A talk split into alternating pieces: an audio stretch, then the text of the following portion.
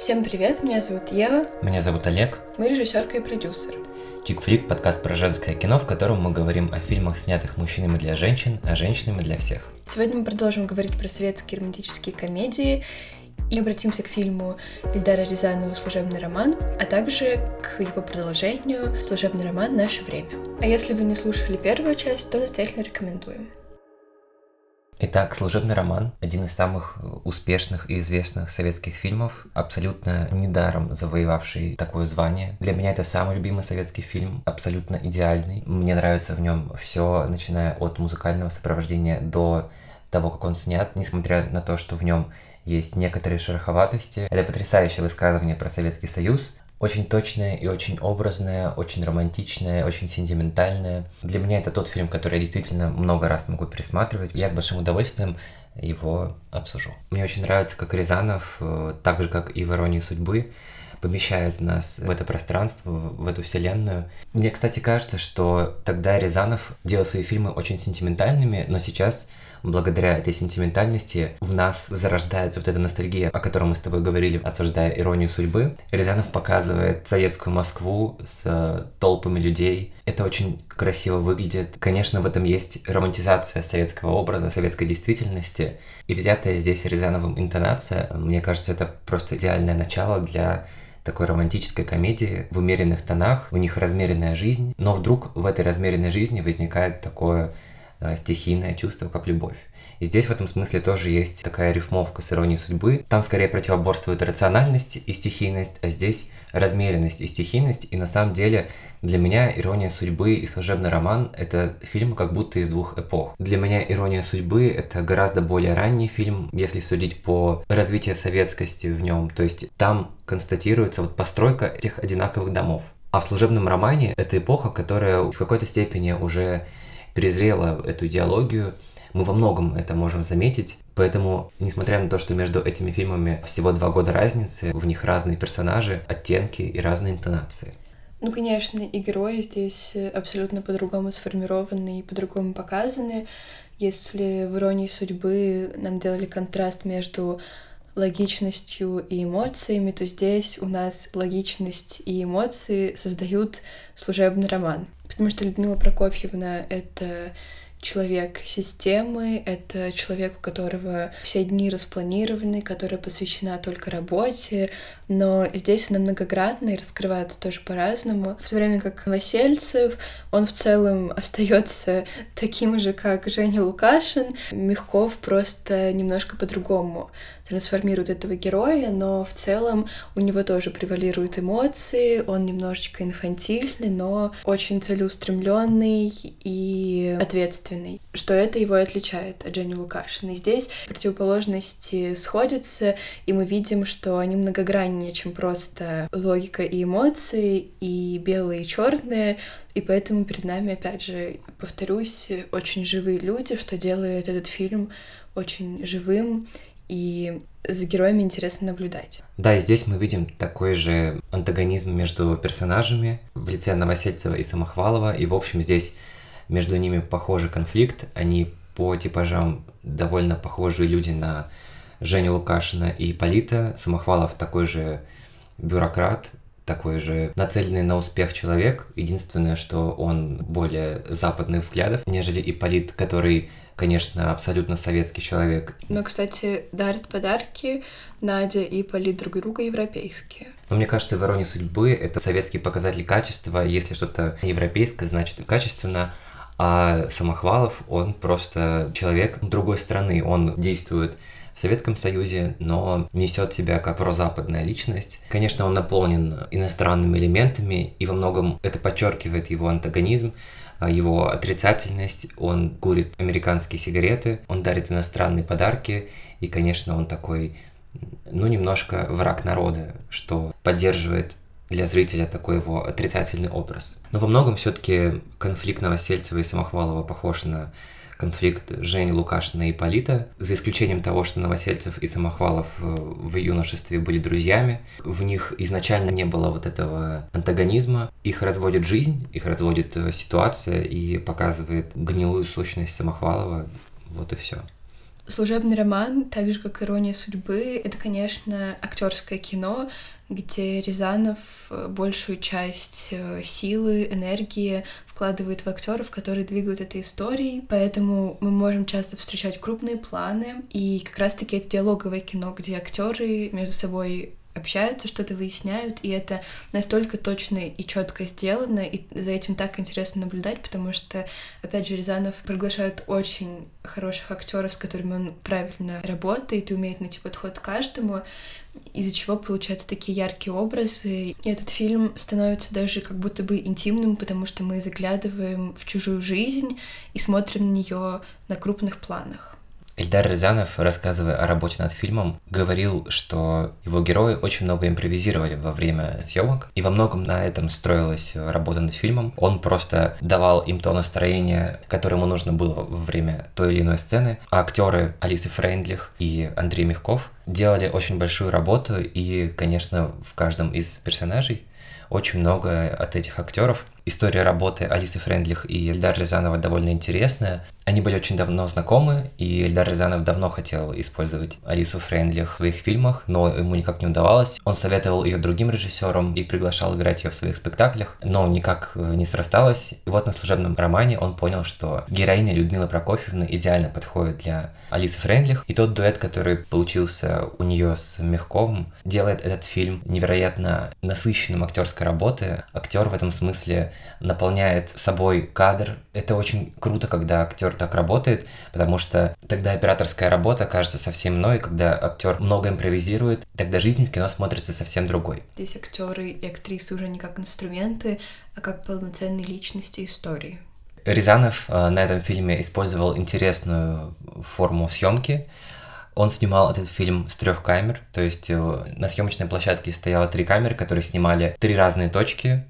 Одна была направлена на Алису Френдлих, вторая была направлена на Андрея Мягкова, третья была общим планом. Было это сделано для того, чтобы не пропустить ни одной импровизации, ни одной эмоции каждого из актеров. И во многом такая сложная операторская съемка сделала этот фильм таким, какой он есть. Но Ильдар Рязанов не раз отмечал, что это было действительно очень сложно для оператора, для него как режиссера и, конечно, для актеров.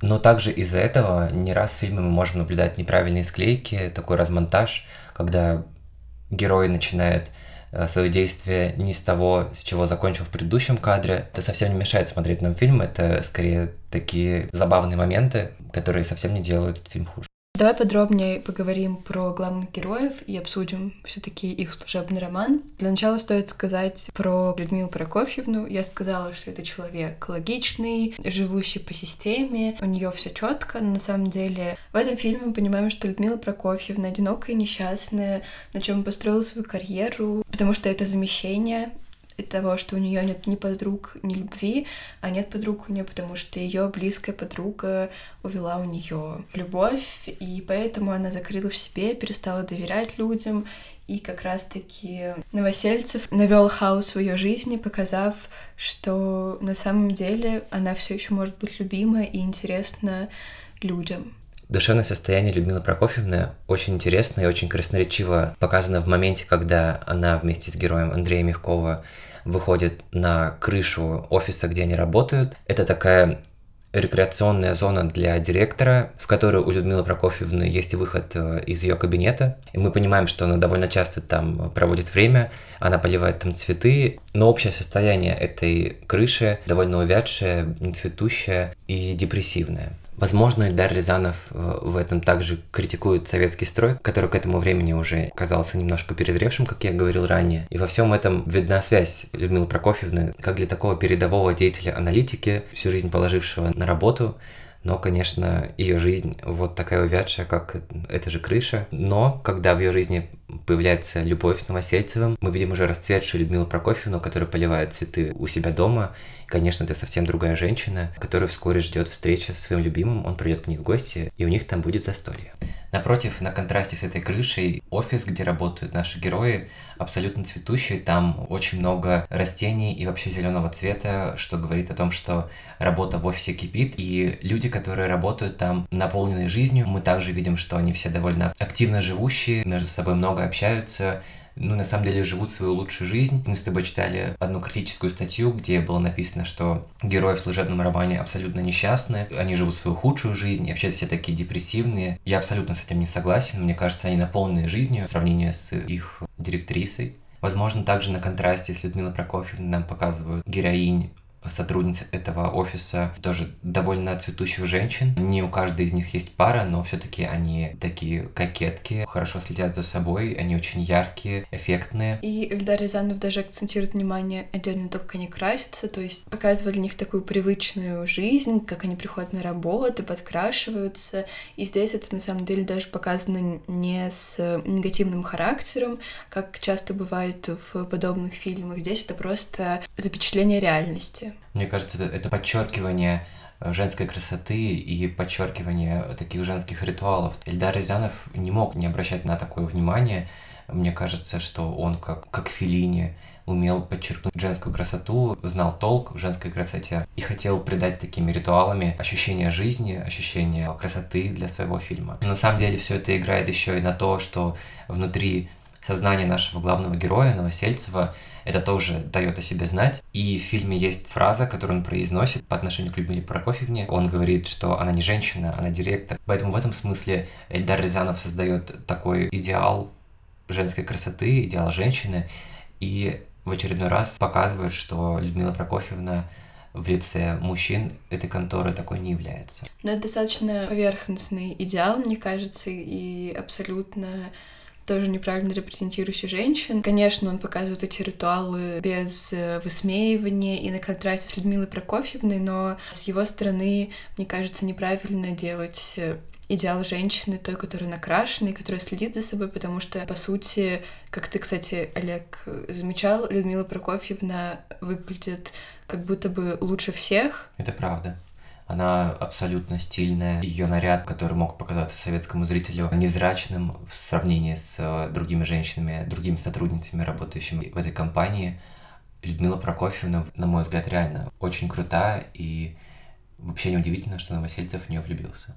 Важно сказать еще про то, что их отношения очень естественным образом завязываются по желанию обоих героев, потому что видно, что она перед ним раскрывается и плачет, и упрекает в том, что он назвал ее бесчувственной мымрой, потому что она чувствует себя с ним свободно, и она позволяет эмоциям брать верх — и у Новосельцева это, конечно, очень сильно откликается, потому что он видит ее в совсем ином виде, и он тоже начинает ее прочувствовать. Их роман, ну правда, мне кажется, очень естественен и совсем не вытекает из того, что Новосельцев хотел себе работу, в чем его, конечно, обвиняют. Хотя это, безусловно, хороший ход для романтических комедий. Особенно мы много таких знаем, которые впоследствии, особенно в американской культуре, появлялись, как «10 причин моей ненависти», где героя разоблачают, изначально он преследует неромантические цели с героиней. Здесь же все таки Новосельцев делает попытку,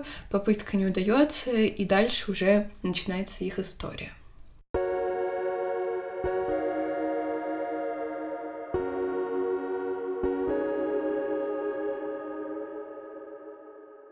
Вообще Новосельцев и Людмила Прокофьевна это два таких самобытных, смешных персонажа. Они, конечно, оба сильно отличаются от других своих коллег. Оба взбалмошные и оба такие естественные, но не уверенные в себе. Очень интересная и смешная сцена, когда у них происходит вот это свидание, застолье. И, конечно, это гениально симпровизировано обоими актерами, такая нервозность. И, кстати, здесь самое время подметить, что герои Андрея Мягкова и в «Иронии судьбы», и в «Служебном романе» чувствуют себя неуверенно и сумбурно разговаривают с женщинами, когда они чувствуют себя неловко. Женя Лукашин так разговаривал с Галей, то, о чем я говорил в прошлом выпуске. Он чувствовал ее давление, чувствовал себя на вторых ролях и говорил что-то очень несформулированное, не сартикулированное. Здесь ему также сложно разговаривать с Людмилой Прокофьевной, когда он приходит к ней первые разы он, конечно, не может связать и двух слов. Такая нервозность очень смешно сыграна, но Впоследствии он также заражает этой нервозностью и Людмилу Прокофьевну, когда приходит к ней в гости. Они вместе ужинают, она впервые показывает себя красавицей. И на самом деле я считаю, что это одна из самых талантливых сцен в этом фильме. Кстати, несмотря на то, что она очень странная с операторской точки зрения, она какая-то кривая и Сейчас мы привыкли, что если происходит диалог, где один герой противостоит другому, или просто они обращены друг к другу, это ровное, практически геометрически ровное разделение экрана, где один герой сидит в одной половине, другой герой сидит во второй, и в каждой из половин присутствуют какие-то детали интерьера, которые соответствуют душевному состоянию этого героя. Здесь совсем все иначе, здесь просто кривой кадр, он не делит двух героев пополовинно, но самое главное, что за ними гораздо интереснее наблюдать, чем за этими геометрически выверенными кадрами сегодняшними. И все потому, что герои берут свои импровизации, своей, своим актерским талантом. Это очень здорово сделано. Как мы уже говорили ранее, территориальная экспозиция в фильме очень здорово сделана, очень красивый офис в каком-то, кажется, дореволюционном здании. Мы уже знакомы с таким средством выразительности Ильдара Рязанова, как нагроможденность кадра, и действительно вот здесь кадр прям совсем наполнен, и кажется, что некоторые детали интерьера прям лезут в кадр, они здесь совсем не нужны, они в расфокусе, но Ильдар Рязанов также работает цветом, и вот ему показалось, что какая-то травинка от растения, присутствующего в этом офисе, будет красиво смотреться с кофтой одной из сотрудниц. Это очень красиво сделано. Но также я хотел бы обратить внимание на манеру съемки внутри офиса.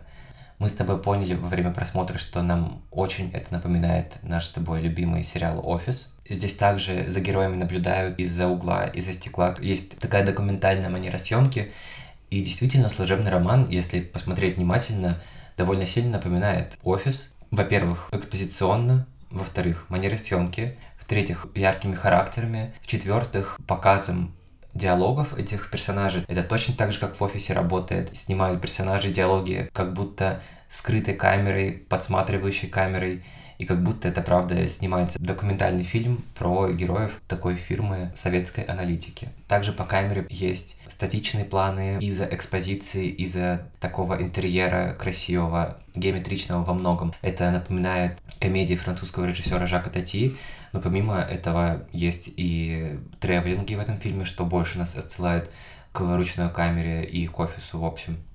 Прием подглядывания еще помогает зрителям больше погружаться в эту историю и правда воспринимать ее как существующую на самом деле. И это уже не ирония судьбы, которая могла случиться под Новый год. Это обширная история, которая раскрывает очень понятных, очень интересных и очень живых реальных героев, между которыми случается любовь, которая может случиться и в реальной жизни между людьми. Мне кажется, еще одна вещь, которая делает служебный роман похожим на офис, это музыка, которая как будто перебивает разные комедийные скетчи. Между сценами есть вкрапление советской Москвы, которая под такую уже забавную, отличающуюся от сентиментальной начальной музыки, сдает настроение, комедийное настроение этому фильму. Очень интересно рассматривать служебный роман с такой точки зрения.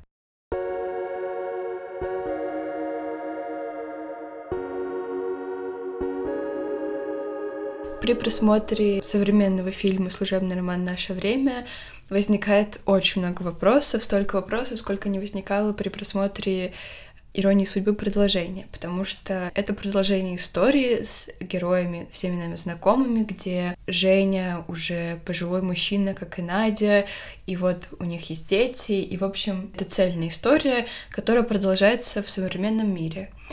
Но что касается служебного романа, то здесь история выглядит как ремейк, но очень плохой ремейк, потому что первая часть э, фильма абсолютно похожа, и все элементы не просто похожи, они скопированы. У героев даже те же фразы, та же интонация. Настолько актеры пытались уподобляться актерам из э, служебного романа, чтобы быть похожим на них, хотя непонятно зачем. Надо сказать, что все-таки харизма Владимира Зеленского здесь была очень хороша.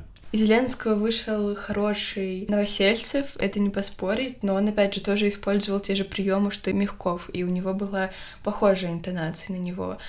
Но Светлана Ходченкова абсолютно плохо справилась с ролью Людмилы Прокофьевны. В ней не было ничего завораживающего, ничего двойственного. Она абсолютно не была раскрыта, хотя вначале меня порадовало, что у нас был и женский, и мужской взгляд. У нас была история, рассказанная от Новосельцева и от Людмилы Прокофьевны, чего не было в служебном романе Рязановском. Там история ведется от лица Новосельцева, но голос Людмилы Прокофьевны в ремейке угасает в экспозиции и, кажется, больше никогда не вернется.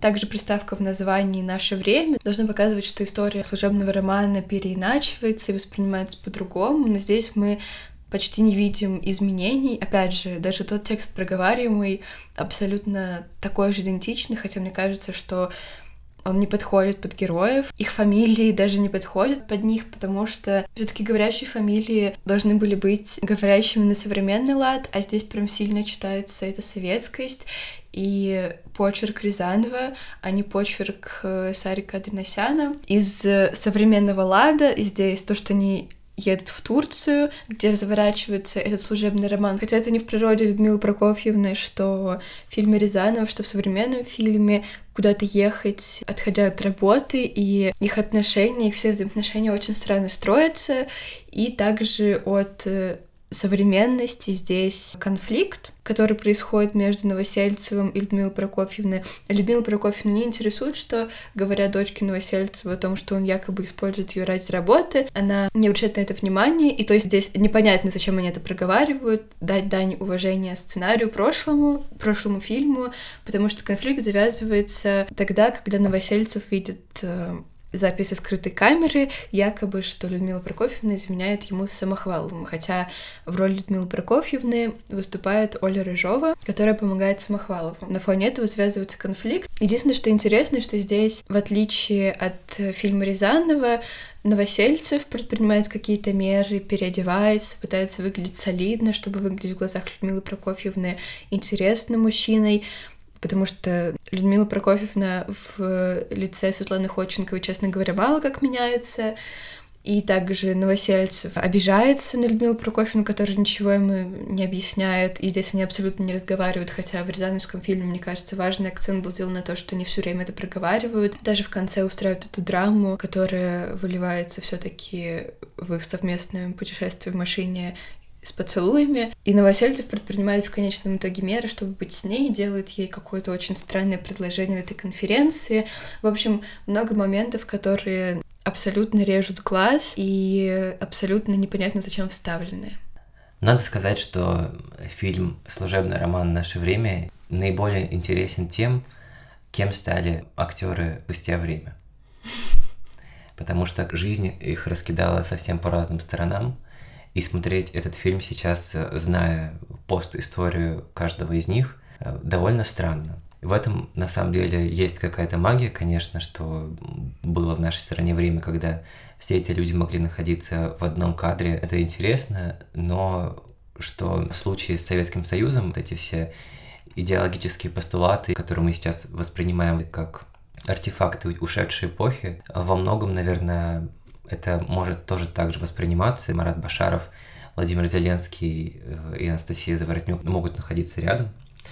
Надо сказать, что в этом фильме действительно очень мало отличий от оригинала, но вот помимо тех, что ты перечислила, это все-таки другой конец, то есть там происходит все то же самое, что и в оригинале, но показывают альтернативный конец, где все происходит более пессимистично и как бы более реалистично. Странно, что тут нет этой настоящей любви, хотя это ну, почти скопированный фильм, но тут нет той эмоциональной вовлеченности, тех искренних чувств, о которых мы говорили в служебном романе Эльдара Рязанова. Здесь э, акцент делается совершенно другое, на антагониста. Кстати, возвращаясь э, к тому вопросу, на котором мы закончили наш предыдущий выпуск, расскажи, почему тебе кажется, что в сиквелах э, «Иронии судьбы» и служебного романа больше внимания отдается антагонистам, их линия качественнее прописаны, и режиссеры как будто бы отдают им больше внимания. Если говорить про предложение иронии судьбы, то здесь, на мой взгляд, очень органично рассказывается история Ираклия, потому что здесь мы видим противоречивого персонажа и в целом понимаем, почему он так поступает, и стирается рамки здесь как его антагониста, и поэтому история становится глубже, и мы смотрим не только на главных героев, которые, опять же, очень плохо проработаны, на мой взгляд, потому что непонятно, откуда возникает их любовь. При этом мы много чего узнаем про Иракли, и это, наверное, дань Иполиту, которую все таки многие зрители не считают антагонистом и сочувствуют ему. Здесь как раз-таки Тимур Бекмамбетов постарался создать э, героя Ираклия, который не такой уж плохой. Но что касается служебного романа, то здесь просто больше экранного времени уделено Самохвалову, чтобы показать, почему он вообще стал таким плохим. Ну, во-первых, потому что конфликт, который был между Новосельцевым, Самохваловым и Людмилой Прокофьевной, э, он больше не работал, в современной истории. Здесь Новосельцев с Самохваловым почти не общается, у Самохвалова нет особо никаких вещей, чтобы задеть Новосельцева, и ему это не нужно, потому что мы узнаем, что Самохвалову нужны деньги, а его коллега или управляющая хочет занять пост э, Людмилы Прокофьевны. И непонятно, зачем здесь сделан такой большой акцент на это, потому что здесь сильнее раскрывается, опять же, история антагониста, нежели чем история главных героев. Ради того, чтобы сделать конфликт, это работает не очень хорошо, потому что, опять же, это все самодельно сделано, потому что конфликт, который созрел у Людмилы Прокофьевны и Новосельцева, мог решиться в одну секунду, но при этом занял еще 40 минут экранного времени. Это действительно сделано для того, чтобы просто был альтернативный конец. Я не вижу вообще никаких других вариантов. Но надо сказать, что надо ли говорить о том, что драматургия в новом служебном романе сделана просто отвратительно, что снято это просто отвратительно.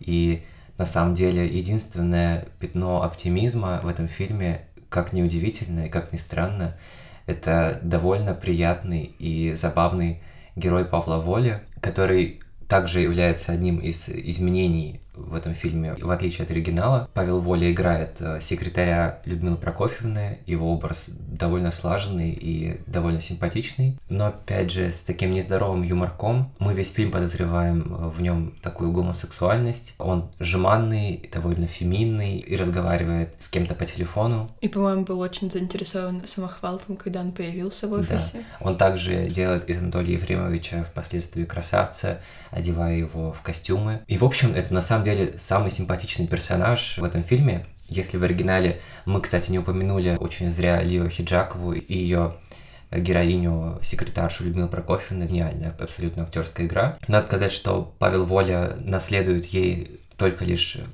цветом, который отводит ему режиссер, это синий цвет. Ну и в общем, герой Павла Воли, на мой взгляд, единственное, что удалось в этом фильме. Больше говорить о нем нечего. Я бы еще добавила, что если бы, опять же, герой Павла Воли сделали как гомосексуального персонажа, то это было бы намного интересней. А не делать юмор касательно этой темы и в последнюю минуту делать из героя Павла Воли какого-то альфа-самца, которому приходят все женщины, как у Барни Стинсона из «Как я встретила вашу маму». Также здесь есть проблемы такие, как сексуализация и объективизация, чего нет, опять же, к примеру, в продолжении у Тимура Бекмамбетова в «Иронии судьбы», потому что Тимур Бекмамбетов очень точно понимал, о чем этот фильм, и хоть и имеет сюжетные неточности, но очень хорошо передает атмосферу «Иронии судьбы», что Андреасян абсолютно делает в своем фильме и прибегает прибегает к самым типичным, самым ужасным вещам, о которых я сказала, и показывает тело, красоту этого тела, тем самым показывая, почему якобы Людмила Прокофьевна могла привлечь Новосельцева.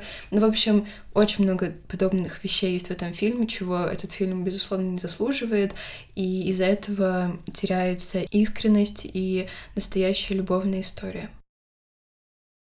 Дорогие друзья, на этом у нас все. Надеюсь, мы рассказали вам некоторое количество интересных вещей про такие популярные фильмы, казалось бы, в которых все понятно и ясно. Мне кажется, нам нужно больше внимания обращать на те фильмы, на те книги, на ту музыку, которую мы слушали с нашего детства, и переслушивать их, потому что, находя в них что-то новое, возможно, получится ответить на какие-то вопросы для себя, а возможно просто удивиться тому, как мы раньше этого не замечали. Поэтому мы очень советуем вам пересматривать старые фильмы, в них действительно можно найти очень много интересного. Спасибо, что были с нами. Ставьте звездочки, пишите комментарии, подписывайтесь на наш телеграм-канал и просто слушайте наши выпуски. Пока. До скорых встреч.